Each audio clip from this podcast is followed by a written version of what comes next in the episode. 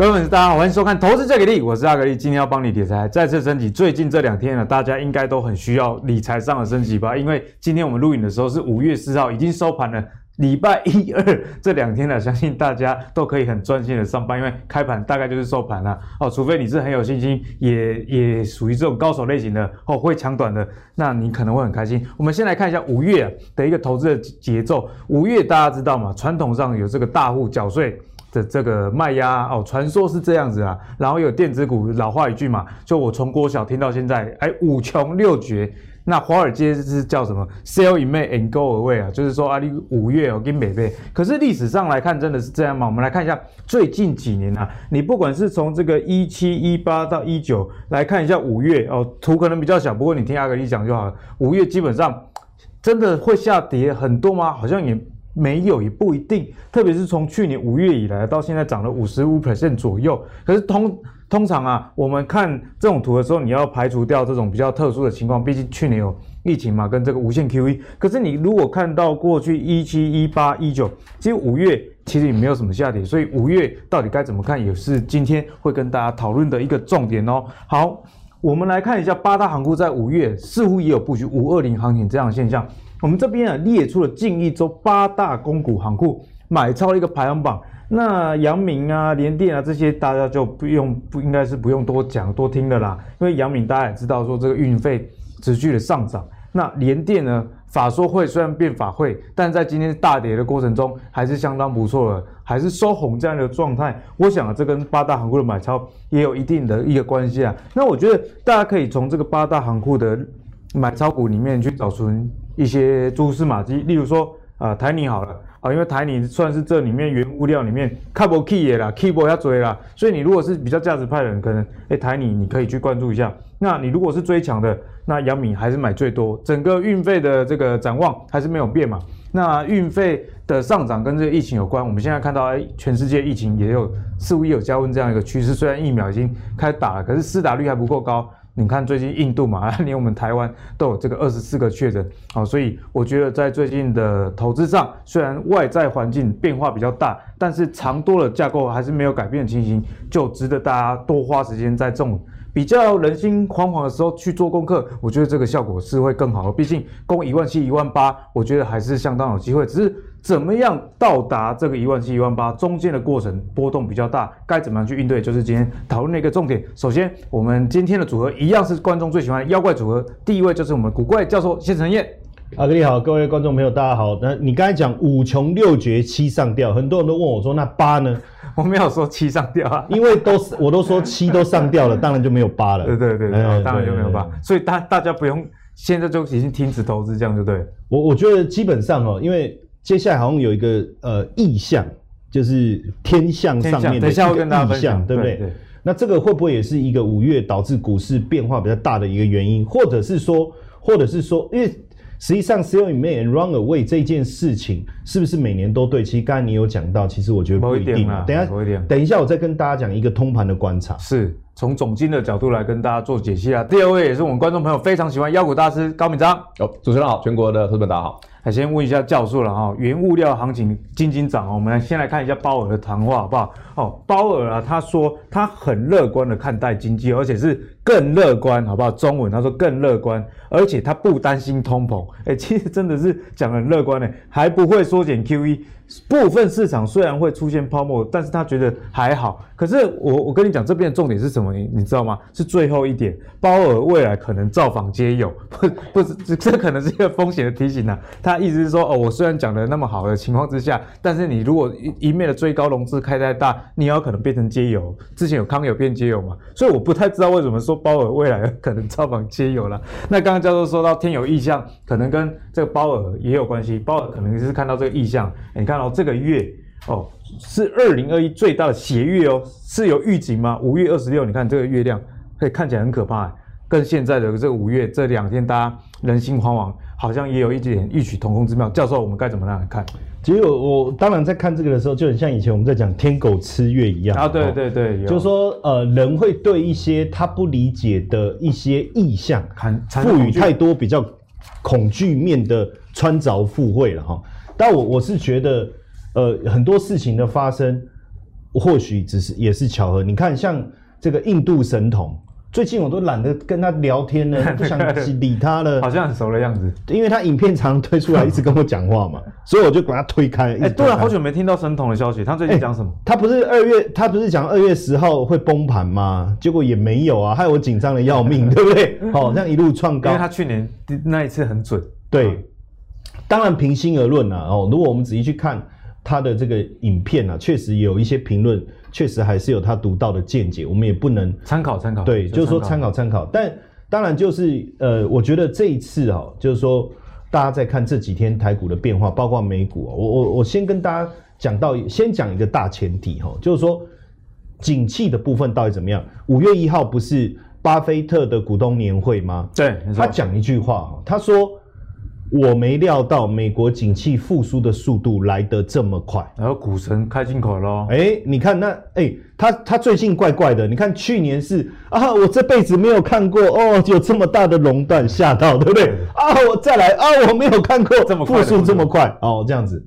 那当然，他也表达说啊，他觉得他把苹果股票这个卖，他不是全部卖掉，就是部分的减码，他觉得啊，也是一个错误的决定，这样诸如此类的哈。那所以实际上，我觉得这次美国的疫情之严重，到美国经济复苏的能力之强，确实都是华尔街甚至我们金融圈前所未见。哎，大家一直觉得说，哦，什么疫情，美国人怎么会这样子？然后哦，我美国人怎么又这样？对啊我们之前都笑说美国人都不戴口罩，然后不管性命，结果人家现在快速。结果会不会就是因为他不戴口罩，然后所以他疫苗更逼着他要想办法生出来？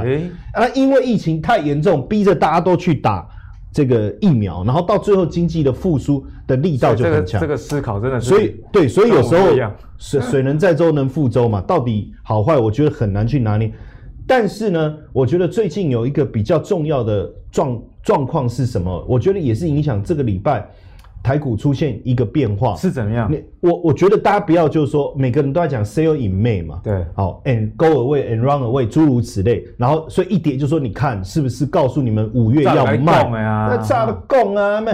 但是问题是什么？我觉得真正的关键是上个礼拜的超级财报周，我们发现包括脸书、微软。哦，还有包括苹果的财报其实都很好，可是这个好却没有让投资人更愿意去买股票。大家的法说都变法会。对，那其实这个梗一直讲就不好笑，你懂我意思吗？没有，我要开玩笑，哦、我是很认真的。哦，好好好好好。那再来是什么？就是说，大家真正担心的是后面未来的状况是什么？对，就是会发现说，哎，奇怪嘞，那你后面的整个财报的。状况好像不如预期。你看，像光苹果的出货就递延了，是，所以，所以实际上我不能讲到台台股犯了什么错。很多人就问我，你知道昨天，昨天有一个朋友就说：“哎，怎么办？”老师一个很好的朋友说：“哎，怎么办？”就之前要买股票也没不会问我，最近突然就问我说：“哎，我手上有些股票啊，你看这样是不是应该要调出力？”啊，因为很好的朋友哦，我当然就。回他我说啊，不然你把你的 list 给我看一下，见证一下，好对不对？了不起五只股票嘛，哦，十只好了啦，五十只有五十只吗？对，那我就想说，如果是五只十只，我们这么好的朋友，我稍微帮他看一下，依序给依依序给个建议，基本筹码技术对不对？要凸显我们的专业嘛，哈。结果呢，他就说啊，是哦，我想说，嗯，是哦，通常这种就是就是有有什么疑虑，对不对？好，我说 OK 啊，好，然后他。难怪他要问世哦，因为后来他他是用手机截图嘛，就直接手机把他的单子传来四张啊，传来四张，是有买的还是追踪的？有买的，有买的，太夸张了。有买的，因为他传的是他的库存啊，所以肯定是有买的。他就是五十单，而且中间还有写融资。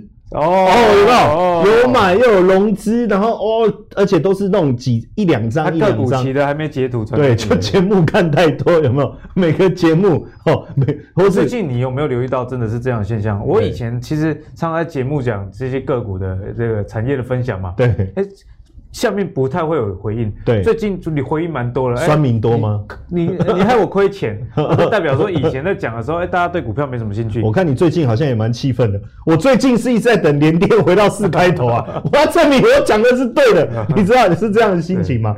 好了，其实其实我觉得我我我们不是看好戏的心态，我我我跟各位讲，我们刚才是在开玩笑，但是我讲说他们传给我们看那个。那个清单，我觉得其实我觉得就是变成说股市的一个热度已经到了，说不像在选股上，大家不是一个很谨慎的一个思维，就是说哦，我就买这个股票好好报，我或或买这几只股票好好报。他现在已经变成说哦，这接了买别卖哦，妹姐这个也不错，买一个，很像小朋友到了玩具反斗城有没有？投机心态比较强。对，这个玩具他也要，这个玩具他也要，然后就买了一堆。不见得实用，或是真的适合他的玩具，是想要还是需要？哎、欸，我觉得股票已经变这样，你到底是真的要投资股市？我就跟我朋友说，哎、欸，你已经是基金经理人等级了，为什么？因为没有人股票一次买那么多，真的在控盘。对啊，那所以我，我我觉得现阶段我们看到哈，包括你看各个股市啊，哦，你这个我我我看一下我有没有排序有。最强的是费城半导体跟台股哈，确实，你如果看过去一年哦，涨了这么多，这个是到上个礼拜哈，就我不包含这两天的一个变化哦。然后呢，你看今年也这个费半涨了十一趴，哎，台股也涨了快两。所以最近回档比较大的也是费半，那是不是跟这个过去基期也有？对，所以你会发现，实际上台呃，当台股大涨，而且速度很快，你看上个月涨幅超过一千点，大概一千一百多点。嗯那你这么大的涨幅当中，你给予他的期望到底是什么？我到底是用一个价值投资、长期投资股市的心态在持有这些股票，还是我根本已经变成一个投机，甚至是杠杆式操作的一个思维，在这个股市里，当大部分人操作股票的思维已经是所谓的投机跟杠杆式的这种思维的时候，自然而然，它一定是哎。欸这状况不对，就赶快跑了，就容易暴涨暴跌。也就是说，我我们之间不会有很深厚的革命情感，一有状况一定就鸟兽散嘛。嗯、那自然而然，股市一有问题，当然一跑，这个加上现在当冲比例这么高，三成以上。好，那你看我开盘先做多，哎，发现不对，我是不是马上平仓？那这一平仓是不是干脆反手再空一次？哦，那现甚至现在还还还有的这个设定，他说哦，我一买。我一卖掉，我马上反手就反向再加码。那这样的状况当然就有助跌的效果。我觉得这个也是这个引引发这两天台股变动一个非常会比较大对比较大的一个原因。那所以我觉得在整体操作上来讲，我第一个我不认为台股因此而崩盘，不会因此而崩盘，因为几个点嘛。第一个包括现在资金水位还是很多，还有我们第一季的这个 GDP 看起来确实还是不错。那今年也不错。哦，然后呢，这个出口展望啊，PMI 这些种种的数字还是很好，而且现阶段美国准备几个纽约都要重启了嘛，那这一重启，消费力道一上来的时候，当然还是很好，但是背后有两个隐呃三个隐忧，我我觉得我要提醒大家，重要哦，对，又很重要，非常的重要哈，我们就这一集把它讲完哈哈，不要等下一集再来。哦，三个很重要的隐忧，第一个我我我觉得疫情的部分。可能我们还是不能小觑啊。就国内的部分吗？我觉得国际也是。你看那个印度，感觉更可怕了哈。那所以疫情是不是能够顺利的恢复？所以我最近又去拜访了一下印度神童 的影片哈。好，虽然前一阵子不理他哈。他怎么说？那他他就提到说，这个疫情会持续升温到九月才可能和缓。那我发现他预测这个股市，当然输我多了。但是疫情的部分，我是跟他学习。他讲一些奇奇怪怪的事情，蛮好像比较好像比较厉害一点。那所以我觉得疫情的部分我们要注意，这个是一个不可控的因素，我觉得也不要太掉以轻心哦。嗯、这是第一个。第二个部分是什么呢？因为这一次景气复苏的太快，对，快到变成是这个晶片也缺，那个晶片也缺。你看哦，台积电的董事长刘德英，他他不是特别讲的，就是说，呃，我觉得有时候一句话哦，你没有把它听清楚哈。就会产生很多的误解，因为因为因为他说啊，六月那个汽车晶片大家就有解了，啊，这好像是正向，对不对？可是实际上他的意思说 就，就就晶晶片稍微有解，那所以如果我们再搭上 Intel 的这个基辛格讲的话，再去看，这才是标准答案。他说基础汽车晶片有解，但是要应付全市场的需求，要好几年。好，所以如果这样看起来比较长线哦。对，我觉得我现在担心的另外一个隐忧，不是台积电缺水的问题，我觉得台积电的晶片，它就一直做嘛，产能满载，利用率满载，厂房不断的扩增，可是还是没有办法满足最下游端产品的需求。那你想一下哈，对，假如苹果的手机，它预定要卖的，我我这个数字是随便举例的哈，比如说这个月我要卖卖个，比如说我这一季要卖两千万只啊啊，我这个数字可能有一点落差，大家不要酸我，我只是举例而已啦，举例一个概念，对对对，结果缺晶片，所以我这一季的销量是不是没办法达标？那我不可能再把下一季的目标再加进来，变成下一季要销售的量，那就变成这一季的销量要全部。递延到下一季，我现在担心这是第二个隐忧。好，那第三个隐忧是什么呢？因为呃，投资人的胃口已经被养大了。你看妖股大师报的每一只股票，对不对？哇，那几天来龙大一龙加加老邱，所以现在要听我讲存股啊，对对，大家也都要涨停板。存股什么东西？没听过。好，麻烦抽号码牌，好，对不对？那你你你这个时候，当他的胃口被养大的时候。实际上，他对于市场的投资需求已经有一点这个叫做畸形好了，哦，因为我我觉得这种，你看呢、啊，一哎、欸、不到台股啊，不到才几个月就涨快二十趴这种，就我觉得一然后一年涨六十三趴这种，我觉得都不是常态。嗯嗯，那这个时候市场的变化。也会比较大，这乖离过大本来就是会比较容易。对，所以我觉得这三个是我提醒大家要注意的一个部分。对，好了，这刚刚那个我们的教授也有跟大家用比较呃简单明白的方式提醒你风险啊，就是说现在大家你过去几个月很好赚，但不是。每天都在过年的好不好？股票没有那么简单啊，所以大家还是要有一个风险意识在。那风险意识也不是叫你不要投资，是说你可能不要开杠杆开那么大，对，或者是说你的这个资金水位现金可以多留一点。好，那接下来要来请教我们的妖股大师，五月的行情这两天大家真的是人心惶惶啊。那行情变动的真的是非常的快啊，在这个阶段我们该怎么样的操作？因为这个时候真的很容易就套牢。其实。回应阿格力刚刚讲的哈，我觉得我昨天在做字卡的时候哈，因为昨天是五月三号，今天五月四号哈，这台北股市这两个交易日跌其实快一千点哦，盘中最低点价已经快过九百点有了。那昨天我在做这一张字卡的时候，我就想到一件事，我说昨天跌了快三百点，礼拜一嘛哈，那今天礼拜二录影的当下，盘中跌了快六百点，好收盘有拉起来。我昨天在做个字卡，我就想，我说如果我啦。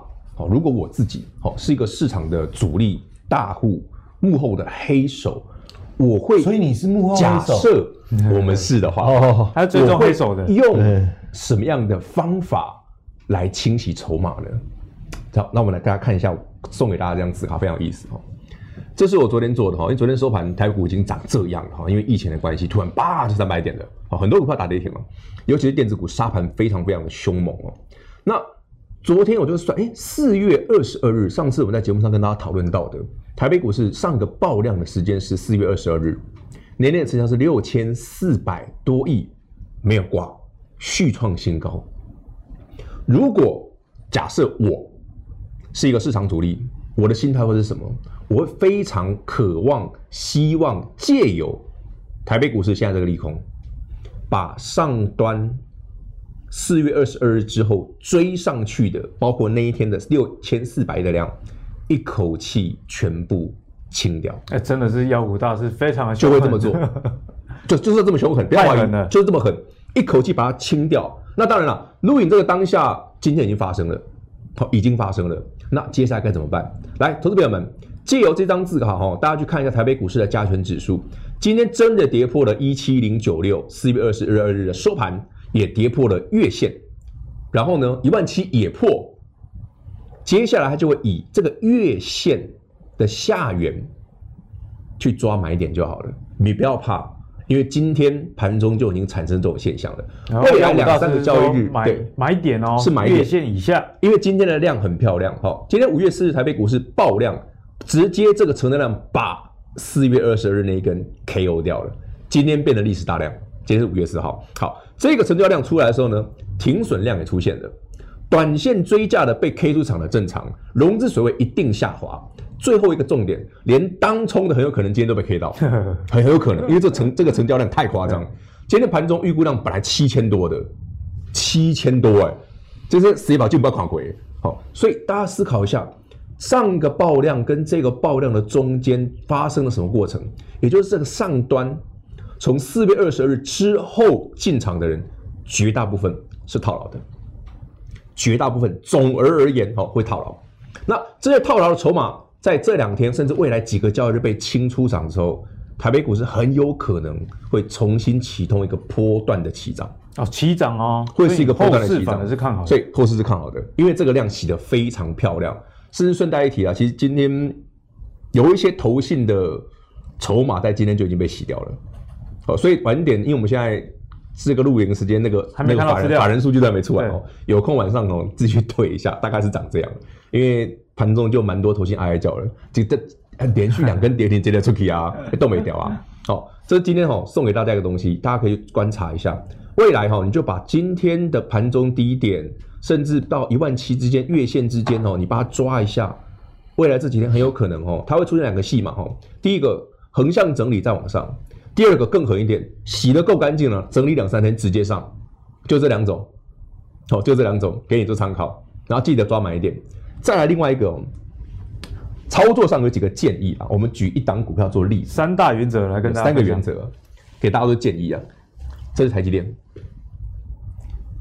不管你买的是什么股票，电子股、传产股、妖股也好，或者是嗯这个名门正派台积电这种也好，都是用。对对，任何股票都可以哈。第一，不追高，这就就简单了嘛，大家都知道不追高。二不杀低，哎、欸，这个就很难哦。通常大家会追高，但是也很爱很爱杀低。今天五月四日尤其明显啊。第三个买点怎么抓？趁利空。你你会喜欢的股票，一定是你已经看好它的基本面了嘛？对不对？比方说，哎、欸，我喜欢台积电，我喜欢某某族群，我喜欢船产，对不对？我喜欢原物料。你认同这家公司未来的前景跟基本面的同时，你有没有机会趁利空去捡雷？台积电这一波的最低点五百七十块，什么时候创造的？那就 Intel 的 CEO 对不对？直接跳出来说我要盖晶圆厂，五百七十哪来的？趁利空变波段低点。台北股市最近这两天的利空就很标准了。疫情，我们不知道疫情后面会不会更严重，或者是其实就此如此而已。但趁这个利空出现的时候，配合着台北股市今天的爆量，说不准啊，真的很有可能变成一个波段买点了。所以上面这三个原则哦，配合接下来无论台北股市这个多头可以走多远，也许到明年，也许更长久都有可能哦。这三个原则送给大家，无论你买任何的一样任何样的标的哦，你爱标股买标股，爱会涨停的也好，你不要追高，你就风险降低了，因为你成本低嘛。不杀低，为什么？什么时候会杀低？台北股市有风险，当市场出现恐慌、信心崩盘的时候，你一定很想砍啊。但以我们过往的经验，我常常建议很多投资朋友们，就简单的，你归去卖垮了，是吧？你当天不要看，两天之后反而没事。欸、我每次遇到这种情形，如果没有工作的话，就是在家先睡个觉。这真的，这好方法，困着的好吧？甚至你回去去旁边喝杯咖啡，回来，哎、欸，跌停板打开涨上去了。对，对啊，今天五月四号就涨这样啊，波中跌停哎，哎，收盘。我卖杯的不带急，我没有错啊。哎，一直看不卖也很难。你你一直看，你会想卖啊。跌三百，跌四百，这真的很难。因为今天盘中一开盘就三百了，然后到大概十点半已经六百了，快六百点。那你看到那个盘面，哇，你把跌停，我把跌停，大家都跌停，对不对？点子够细的刷起啊，还穿那个马跌停，还连那个什么阳明啊，什么都跌停，谁受得了啊？结果回头一看，对啊，难怪卖垮的喝啊，就不追高，不杀低，趁利空。捡便宜，你就容易赚钱。对啊，就是拉回，大家都说拉回找买点，到底要怎么买？我觉得这三个原则非常重要。这让我想起这个，我以前追女生的原则也是这样：不追不追高，就是不追有男朋友的女孩子，她不杀低，不轻言放弃。哦，虽然她有男朋友，那利用利空捡便宜啊，等他们分手再说啦。哦，所以我我觉得这个原则相当适用在我们的人生跟这股票上都是啦。好，那接下来呢，要跟大家分享，既然这个我们的妖股大师说，哎，拉回你可以找买点，但是不是所有的股票都适用，你还是要去找一些基本面不错的。那当然闵章他的这个功力是比这个阿格力还要深厚了，他敢看这个没有基本面的股票。那如果你是属于这个学派，你就可以参考。哎，闵章的播放清单，在过去啊，在我们这个节目播放清单，它有很多。啊，对于这个标股哦，你该怎么去看待？主要是看筹码，对，看筹码，看这个成交量跟这个 K 线哦，大家可以去多做的一些追踪啦。好，接下来跟大家聊的是原物料的部分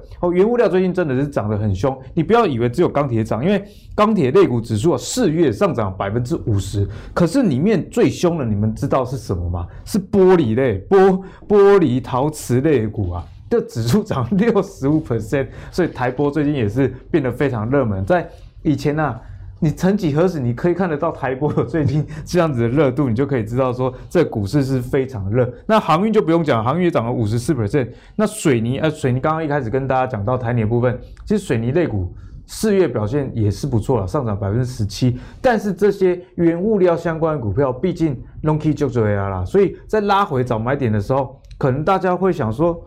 有没有机会再更低，或者是说现在出手会不会又被套牢？哦，我相信这是大家很烦恼一个问题，所以我们就要请教授了。从基本面的角度、总经的角度，我们该怎么样来看待？好，我我觉得这时候我们在思考上要要理性，理性，这时候一定要理性。也就是说，在投资上啊，我们要运筹帷幄。所以通常我会建议大家要添购几个种东西，尤其是对，尤其是在这种行情转折的时候，第一个一定 要要有一把扇子，果然就是废话。要一把扇子，这时候羽羽那个那 那个突然忘记了羽冠羽扇纶巾，扇纶巾对不对？对，第二个就是他那个帽子，对不对？第三个你要有一副象棋，象棋。这个时候你就是要很悠闲的，有没有？哎，这种心态你才能静得下来。哎，我以前啊，一直觉得你是一个很会讲废话的人，现在我还是这么觉得。但是我已经体会到你废话中的含义了。哦，就是废话，不是不是，当然当然不是要说，哦，这就叫仪式感了。哦，就是我要讲重要的事情之前，我会先讲废话，是这个意思。没有，我是说羽扇纶巾，羽扇纶巾，仪式感嘛，就是让自己哎。对，我我我觉得，因为现在我我的意思是说，你的心情很乱的时候，你没办法通盘的去思考嘛。甚至我接下来讲的这一段，你也会觉得，看都是在讲废话嘛，公会以为那直接快转是不是？但我我我跟各位讲哈，这里面有几个重点，就是说，原本引领这些股票的这些现象，基本面现象是不是还在？对，OK，好，这是一个。第二个就是，那如果是，那你要说这些股票。还没涨，那也没道理，嗯，对不对？好，那如果还在有大涨，后面怎么接？哦，这个就是我们要去想思考的。那另外两个层次是什么？诶，有没有可能真的在引导我们找到一些还没有涨的，或是找出这些大涨的理由，再往另外一个方向去找到可以操作的标的？的，来，这就是一个思考的过程啊！我就帮大家做这件事情哦。那因为我一向是比较冷静哦，所以。我可以做这些事，做这些。所以如果晚上到我家来拜访，看到我打扮，然后拿一个扇子，不要压抑，因为我正在想啊，哎，制作人 cue 我的内容，我要做什么样的文字啊？很快的带带大家去确认几个数字了，包括 BDI，这我们都已经都讲过了，我们其实不用论重复论述，但是重点你去看哦，刚才阿格力讲说，好，我们随便举嘛，钢铁、造纸。水泥什么都涨，那有没有涨这么多？好，你看哦，太夸张了。这个 BDI 涨快四倍，这个五倍，这都倍数了哈。这个快三倍、四倍多，有没有涨这么多？那如果我的运价涨了这么多，但是我的原物料的股价还没有发挥到那个程度的时候，是不是表示其实还没有满足它应该要到的那个位置？对，好，这是第一个。理论上是这样。再来，再来，我们去看哦，像你看哦，铁的现货。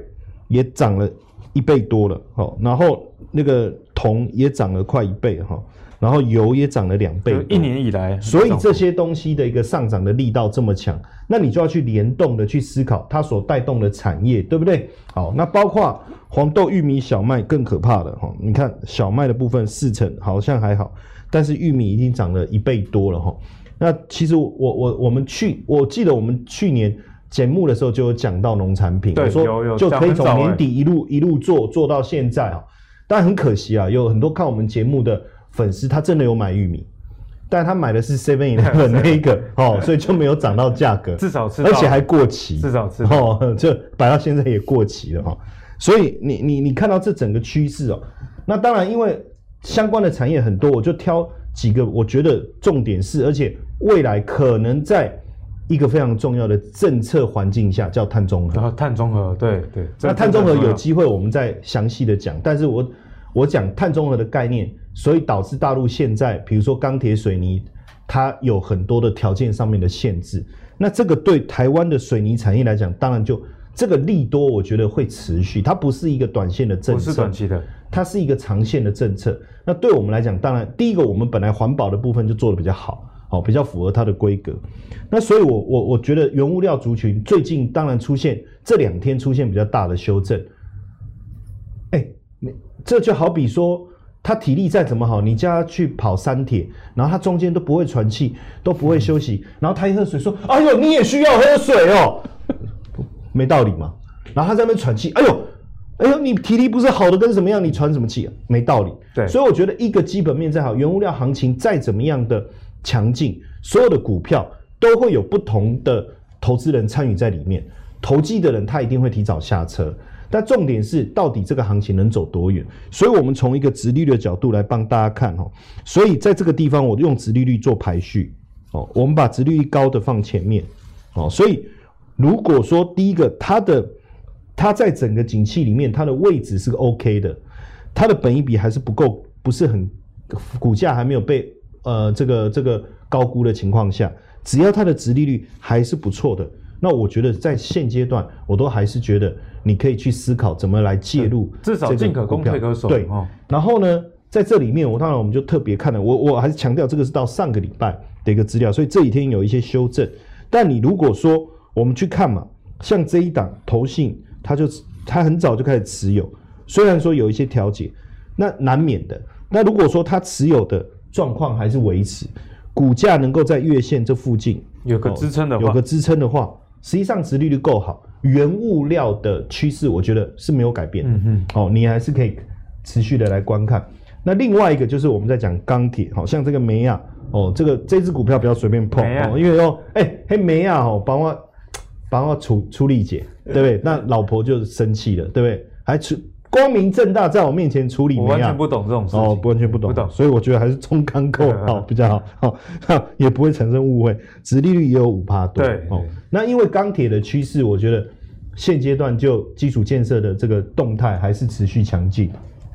那当然你，你你一样嘛，我我的概概念很简单，就是你看法人他愿意像这个外资，他愿意持续的买进。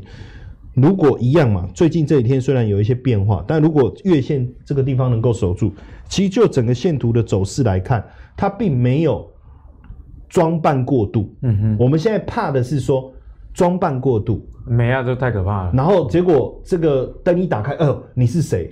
这个这个落差太大哈。这样那这个我觉得没有，那产业的方向是 OK 的。是，但是我刚才讲延伸两个嘛，就是说一个是原本。就上来，另外一个能不能延伸去探讨联动能够带起来的，其中一个哈，大家去想钢铁起来了，水泥起来了，而且其实我说真的啦，其实才刚开始而已，它并不是真正已经旺了一年了。好，那你不可能一个产业旺一个月叫产业多头嘛，你至少要旺一年两年，尤其景气循环就是对，这这这这才会延伸比较长的时间。好，那缺晶片，但是。钢铁就比较没有晶片的问题，对不对？好，那你废炉也会有炉渣嘛？会。那这些炉渣要交给谁处理？哎，这个就是思考的，这个就是学问了哦。好，那我跟各位讲，你也不用查我们的影，我们的节目直接跟大家讲，就交给这一位，好，叫中联资，中钢的子公司。那有趣的事情是，刚才阿格力真的是内行，他马上讲中钢。那你知道他的大股东除了中钢还有谁？还有刚才的这一个中钢构，还有刚才这个中钢构，也是中钢构，还有刚。刚才的这个亚泥啊，所以就是啊，大家的东西都，所以你看哦，他们很聪明嘛。这些公司他要把东西交给他处理，那我就投资你嘛。所以你赚钱，其实我等于交给你的东西，我也没付到钱，就这种概念，循环经济。对，那所以如果中钢的业绩会大增，雅尼的业绩会大增，那中联资处理垃圾的业绩。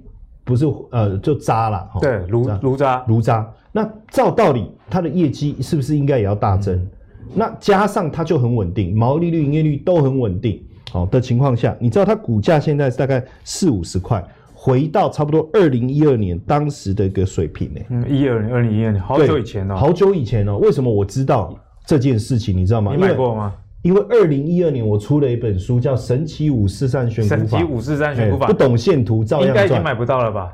肯定买不到，中国家图书馆可以借得到。哦，然后呢，当时书里面我就是想这一档，当时也是这个价位。然后呢，后面最高，难怪那本书买不到了。对，被景气循环害到。没错，后来八十几块开始跌嘛，那跌到现在，你看前几年钢铁水泥的景气没有那么好，它当然。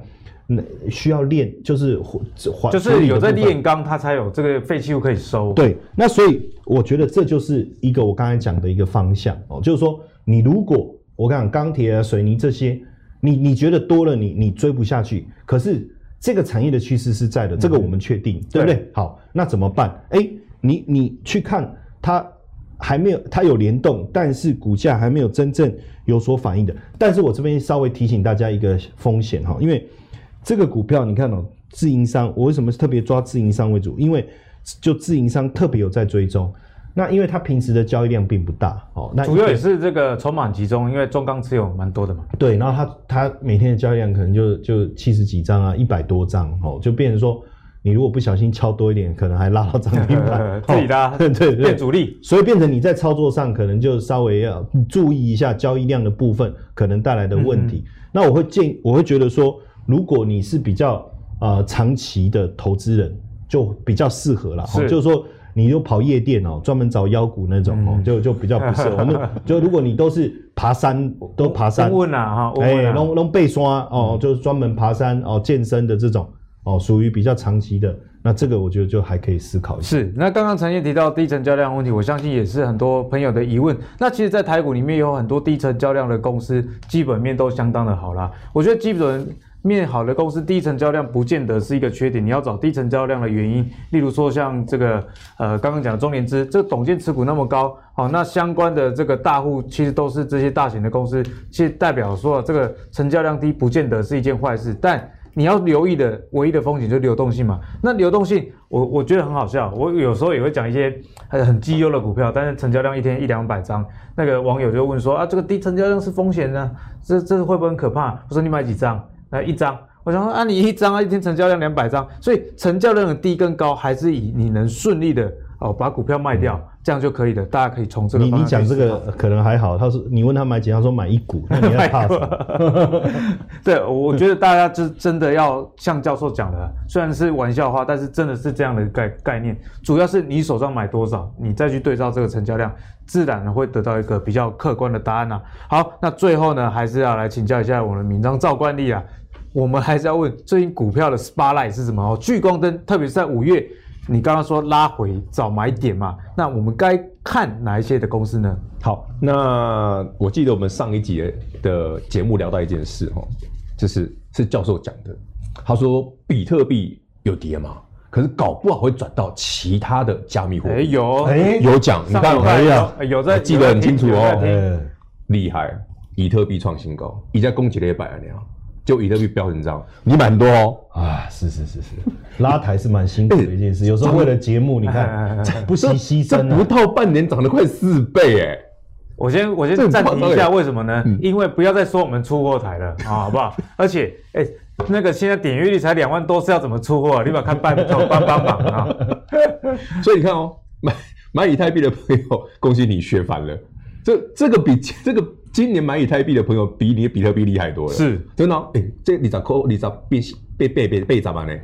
这应该没有比股票比较厉害的，吓死吓死人啊！那换言之，其实整个加密货币哈，从大家最熟悉的到哎以太币，什么小猫币、小狗币的，不知道后面还有什么奇怪的币，哎都很强哎。所以这个热潮并没有因为大家觉得哇，比特币六万太夸张炒作，它没有退哎。而是变得很广泛的、全面性的启动，哎，那问题来了，上礼拜跟大家聊到最新的加密货币，奇亚币，奇亚币啊，啊，奇亚币刚好我们录的这一天上了、啊，哎，据说哦，我还上特别去查资料，四月底就可以挖了，四月底就可以，四月二十九号就可以挖了，所以有去挖的，你已经赚一番了。难怪硬碟都被抢光了。对啊，最近硬碟贵的要命。那你回头看看上个礼拜过去一段时间，哎，威刚的走势跟所有大部分的电子股相较之下，威刚的走势真的特别强。哎，之前明章就有在记忆体的族群帮我们特别点名威刚哦。威刚哦，在整个记忆体模组里面是一个非常另类的股票。当然，如果威刚强，那记忆体模组相关的个股一定不会太差，只是说这次比较贵啦。那今天录影的当下，盘中有跌停。好，今天录影的当下，盘中是有跌停的。所以五月四号盘中的跌停，在未来几个交易日，你看到这个题目的时候，会不会刚好是一个不错的点？或者阿吉巴科博兴组更加小诶，相关的记忆体模组有有那种几十块的，很便宜的都有。那找威刚哦，这个逻辑我刚刚讲的，既然哈以太币还在涨，奇亚币是新的，哎，奇亚币今天刚上哦。开盘早上喷出去之后，盘中大跌，你知道吗？大国侠哦，真的很夸张哦。所以加密货币，加密货币不是一般人在玩的，就是说你你有在当立志当矿工的朋友，对不对？相关的这个受贿的族群哦，不妨多多了解一下。而且可能这个投资矿工概念股赚的比你挖有可能 挖矿要成本的好吧？不是又不是太闷紧哎，挖矿相关的设备其实不便宜哦。而且你我们刚刚讲哦，像 SSD 硬碟这种固态硬碟哦，它在加它在它跟传统硬碟最大差别就是，它虽然读写速度快，但是它的复写的程度它有次数限制，你用太多次一写派给哦。所以之前有个朋友说，哎、欸，啊到底是买如果我看好奇亚币是 HDD 这种传统硬碟的股票好，还是 SSD 新的固态硬碟这一挂比较好呢？我的逻辑很简单，容易坏的。比较好啊，就要换新的，对对，才会换新的。哇，这效率好，然后又容易坏。我效率好啊，哦，我才会。一那不因为派黑的嗨呀，这公司问料要不？要买那个会坏的，好不好？SSD 有复写次数，好，它坏了你就会买新的，所以业绩才会好。传统硬碟我们有时候用十年还在用。HDD，我二十年前大学那个还在，它没有坏，真的，只是你不会想用而已。好了，那传那个电子股哈，大家看稍微看一下这个 DRAM 模组的部分，蛮有意思的。另外一个。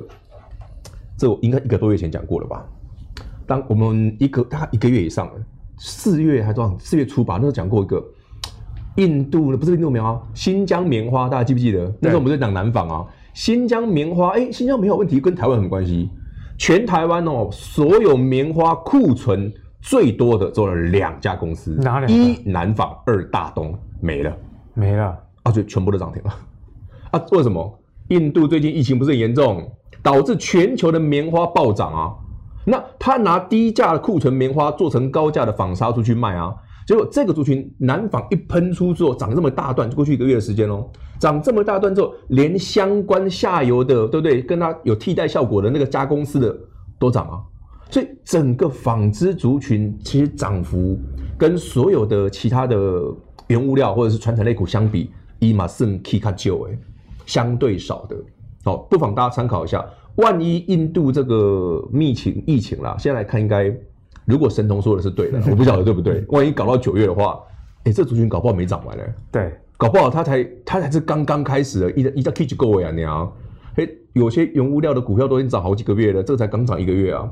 那南纺是这样，大东是这样，相关的你不妨留意一下这个纺织类股，而且纺织类股呢，绝大部分的股票呢，股价都很便宜。